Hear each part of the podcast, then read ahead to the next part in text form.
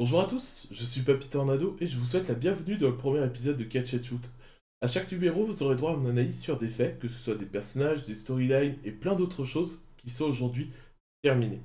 Ces analyses seront très WWE tout simplement parce que c'est ce que je connais le mieux, mais il se peut qu'on fasse des détours de temps en temps.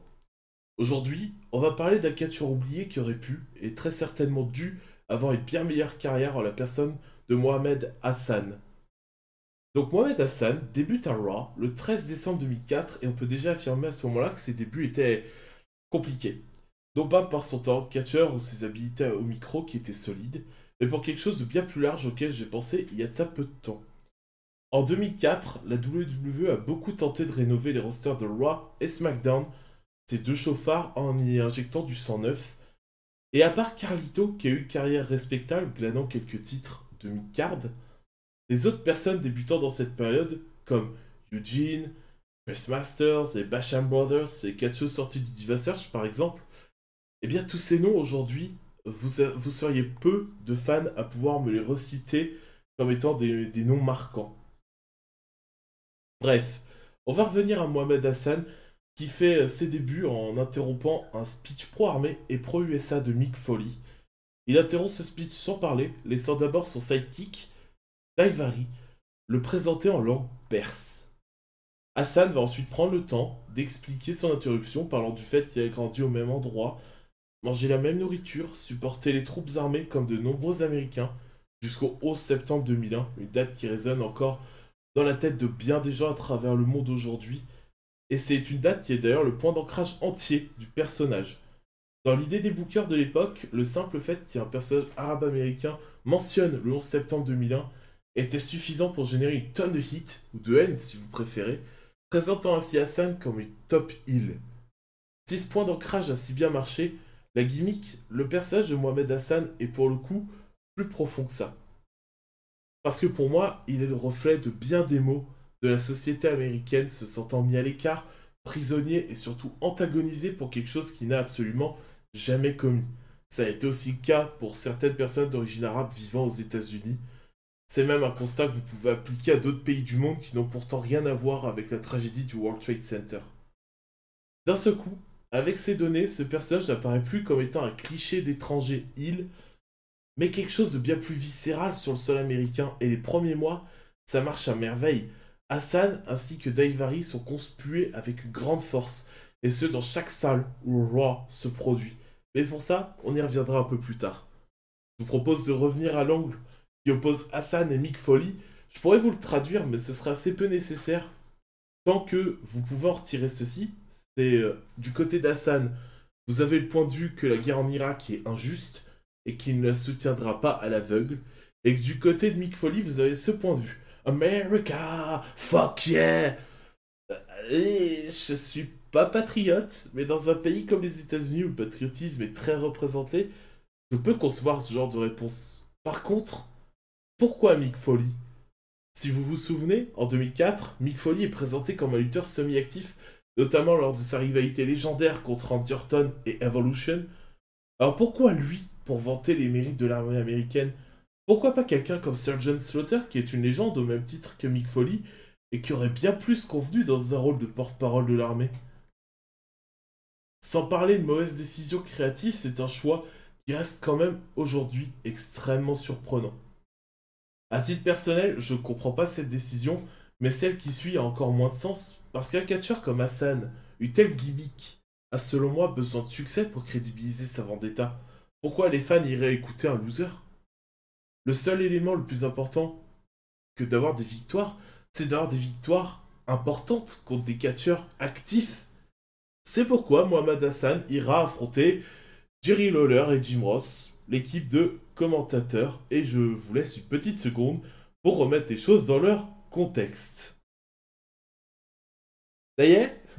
Eh bien, revenons à nos moutons, ou plutôt à nos catcheurs, parce qu'à part un match très moyen à New Year's Revolution 2005, le premier pay-per-view de l'année de la WWE, le moment le plus important de la rivalité reste ce débat qu'ont nos quatre protagonistes, à savoir Hassan, Daivari, Jerry Lawler et Jim Ross, le dernier Monday Night Raw avant New Year's Revolution.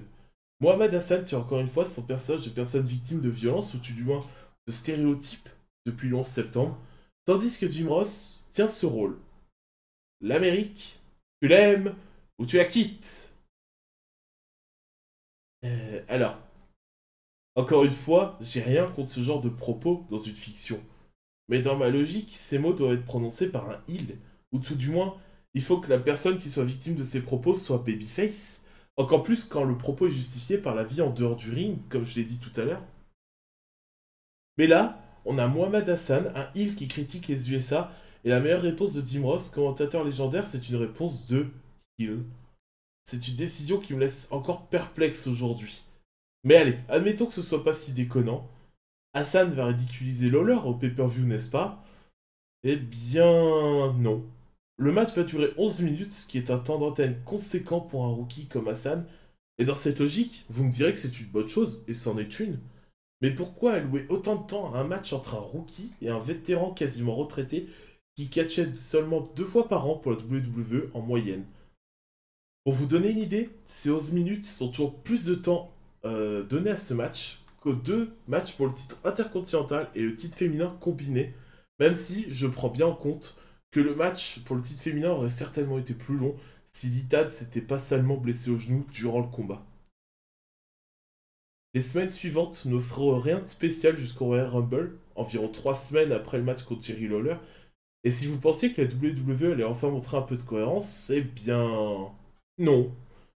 Car à partir du moment où Hassan va monter sur ring, il va se faire éliminer par tous les participants. Face, heel. Ils ont ce qu'ils ont en commun, c'est juste qu'ils sont américains ou canadiens, puisqu'il y avait Chris Jericho et Chris Benoit sur ring en même temps. Encore une fois, un traitement qu'on pourrait voir si on essaie de générer de la sympathie pour le catcheur éliminé. Un traitement d'underdog ou d'outsider, si vous préférez. Bon, admettons. Les bookers de la WWE sont pas doués et ont du mal avec une gimmick qui devrait être face au lieu de heel. Bon, c'est pas la première fois et ce sera pas la dernière, mais on est qu'au début de la route vers WrestleMania. Il y a encore du temps pour lui trouver une storyline et lui donner un vrai push. C'est ce qui va être fait lorsqu'Hassan commence à invoquer son histoire, son ethnie, pour expliquer les éléments que je vous ai comptés jusqu'à maintenant. Il va même promettre de se créer un WrestleMania Moment par lui-même, étant donné qu'il n'a pas de match au plus grand show de l'année. C'est d'ailleurs un, constat qui est assez bizarre. Pourquoi crédibiliser quelqu'un comme Hassan si vous ne lui donnez pas de match à WrestleMania? Bref, je digresse un peu. On revient à Mohamed Hassan qui va se créer ce fameux WrestleMania moment en attaquant Eugene. Alors, je respecte beaucoup Nick Dinsmore, le catcheur qui interprète le rôle d'Eugene à cette époque, mais pour un WrestleMania moment Hassan choisit une cible étrange, non? Eugene fait une apparition alors qu'il est blessé, ça ne crie pas main eventer comme assaut. C'est encore une fois une décision très très bizarre. Mais soit. Allez, euh, Hassan place Eugene dans sa prise de finition, le camel clutch, jusqu'à ce que Hogan fasse son retour pour la première fois depuis 2003 sur un ring, pour sauver le faible et innocent Eugene des griffes d'Hassan et pour avoir une célébration patriotique. Wouhou pour autant, cette attaque sur Eugene et le sauvetage d'Hogan voient un peu plus loin qu'un WrestleMania moment.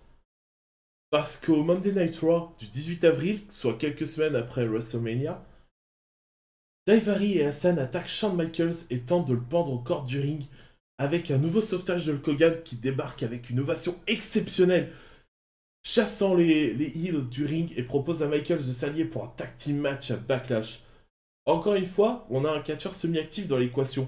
Mais Hassan et Daivari se vont instantanément propulsés en avant sur la carte, et même si la défaite est au bout du chemin, ce match donne pas mal d'espoir.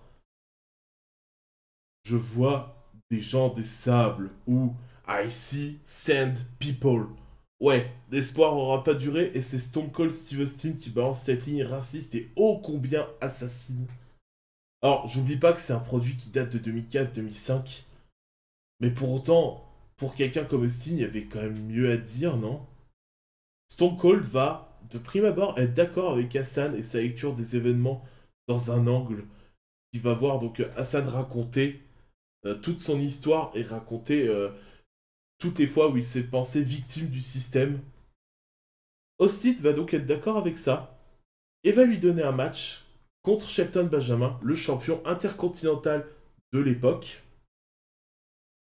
Match qui va voir donc euh, Hassan gagner, et là on pense que c'est bon, mais il va en fait gagner par disqualification suite à l'intervention de Steve Austin, coûtant par là même le titre au Challenger. Encore une fois, pourquoi afficher un heal avec des traits de babyface? Vraiment, la logique du personnage de Mohamed Hassan est très étrange. Finalement, John Cena, le WWE Champion, sera le seul homme à battre Hassan par tombée, juste avant que Daivari et lui ne soient draftés à SmackDown en compagnie de Christian, Randy Orton, Chris Benoit et Batista. L'arrivée de Hassan à SmackDown est un nouvel espoir pour plusieurs raisons. D'abord, les commentateurs sont aussi occupés avec Kurt Angle et le retour de la ECW et du pay-per-view One Night Stand qui se profilait. Ensuite, parce qu'un angle basé sur l'ethnie a été fait l'année d'avant entre JBL et Eddie Guerrero, mais surtout parce que SmackDown est diffusé sur UPN, qui, comparé à TNN, qui diffusait Raw, une chaîne avec des standards bien plus élevés en ce qui concerne les prises de risque. Un angle comme celui de Kate que j'aborderai une prochaine fois, n'aurait pas vu le jour sur, sur UPN. Le 4 juillet, Teddy Long, alors General Manager ou la figure d'autorité à l'écran, book Hassan dans un match contre l'Undertaker et le vainqueur deviendra le challenger numéro 1 au titre mondial de Batista pour The Great American Bash. Ce début semble être une excellente idée, ça part bien. Mais le soir même, à SmackDown, le Deadman va faire face à Daivari. Le match se déroule normalement, mais la fin verra Daivari étendu sur le sol, avec Hassan qui l'avait accompagné se mettant à prier. Trois hommes habillés en clichés de terroristes vont alors attaquer l'Undertaker, l'étrangler avec une corde à piano, avant qu'Hassan ne lui porte son finisher. La conclusion de cette séquence voit Daivari être transporté par les trois sbires de Mohamed Hassan, un peu comme quelqu'un qui viendrait d'être sacrifié pour la cause terroriste. La séquence seule n'est pas d'excellent goût, mais encore une fois, le produit de l'époque était très différent. Par contre, si vous prenez en compte le fait que le 7 juillet 2005 voit un grave attentat se dérouler à Londres, la donne change considérablement. Le 7 juillet 2005, euh, les attaques de Londres coïncident avec le jour de diffusion de l'angle et du match que je viens de vous citer. Pourquoi la WWE n'a rien fait pour éditer euh, la séquence ou tout simplement l'effacer et ne garder que le match d'Ivari Undertaker parce que ça, ça aurait très bien pu marcher. Euh, et, donc on arrive au Great American Bash 2005 et l'Undertaker va balayer Mohamed Hassan et lui porter un last ride après le match à travers la rampe du ring pour ce qui reste sa dernière apparition d'Hassan à la WWE, voire même sa dernière apparition dans le monde du catch jusqu'à 2018. Le pire étant que cette histoire, cette controverse aurait vraiment pu être totalement évitée la WWE avait vraiment toute la journée pour euh, éditer cette, euh, cette polémique, enfin éditer cette séquence et échapper à la polémique, pardon, qui, euh, qui en a résulté. Les décisions autour d'Hassan est un, c'est un joyeux bordel, c'est incompréhensible. Je comprends pas qu'est-ce qui fait que la WWE n'a pas pris plus de pincettes par rapport à ça. Et, et voilà la carrière de Mohamed Hassan à la WWE. Daivari, lui, a managé différents catcheurs qui avaient besoin d'un heal boost. Le Great Kali, Kurt Angle, Gillian Hall. C'est l'un des talents les plus gâchés des années 2000, Mohamed Hassan. Tant on pourrait se demander, et si? Et s'il n'avait jamais eu cet angle? Et si Mohamed Hassan avait pu avoir son match normal au Great American Bash contre le Phenom Qu'est-ce qui se serait passé? On tentera de répondre à cette question. C'est tout pour moi, messieurs, dames. Je vous remercie d'avoir écouté cette émission et j'espère qu'elle vous aura plu.